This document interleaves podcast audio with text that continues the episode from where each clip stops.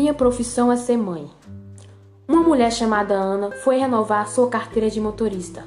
Pediram-lhe para informar qual era sua profissão. Ela citou, sem saber se classificar. O que eu pergunto é se tem um trabalho, insistiu o funcionário. Claro que tem um trabalho, exclamou Ana. Sou mãe. Nós não consideramos mãe um trabalho. Vou colocar dona de casa, disse o funcionário friamente. Não voltei a lembrar-me dessa história até o dia em que me encontrei em situação idêntica. A pessoa que me atendeu era, obviamente, uma funcionária de carreira, segura, eficiente, dona de um título sonante. Qual é a sua ocupação? perguntou.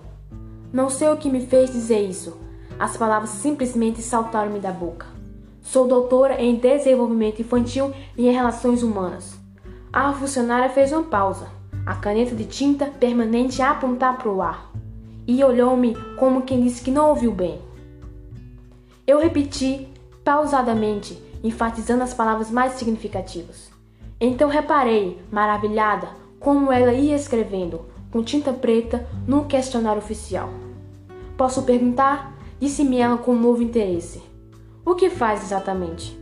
Calmamente, sem qualquer traço de agitação na voz, ouvi-me responder. Desenvolvo um programa de longo prazo. Qualquer mãe faz isso.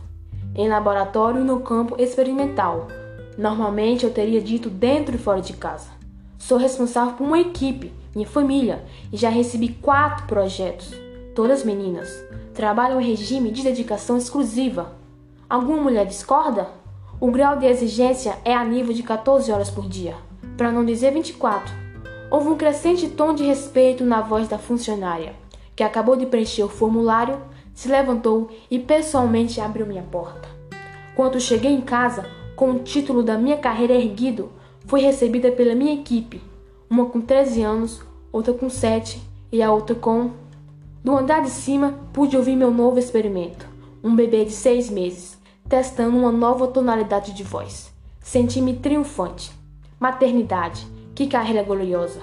Assim, as avós deveriam ser chamadas doutora sênior em desenvolvimento infantil e em relações humanas. As bisavós, doutora executiva sênior em desenvolvimento infantil e em relações humanas, e as tias, doutora assistente. Uma homenagem carinhosa a todas as mulheres, mães, esposas, amigas, companheiras, doutoras na arte de fazer a vida melhor.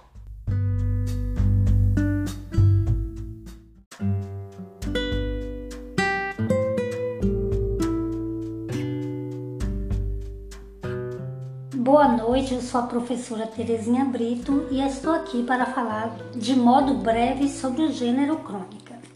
A crônica implica a noção de tempo no próprio termo que procede do grego cronos. É um gênero narrativo que tem como tema assuntos do cotidiano que pode gerar uma lição. A crônica, por ser relacionada ao nosso dia a dia, é sempre muito leve e pode até conter humor e ironia. É um texto curto com linguagem simples e coloquial, trazendo marcas da oralidade. Existem vários tipos de crônica, dentre elas podemos citar as crônicas jornalísticas, sendo muito comuns, utilizam temas da atualidade para fazer reflexões. Temos também a crônica histórica, que relata fatos passados, e a humorística, que utiliza de humor para criticar alguns aspectos da sociedade, como política, cultura, economia, entre outros.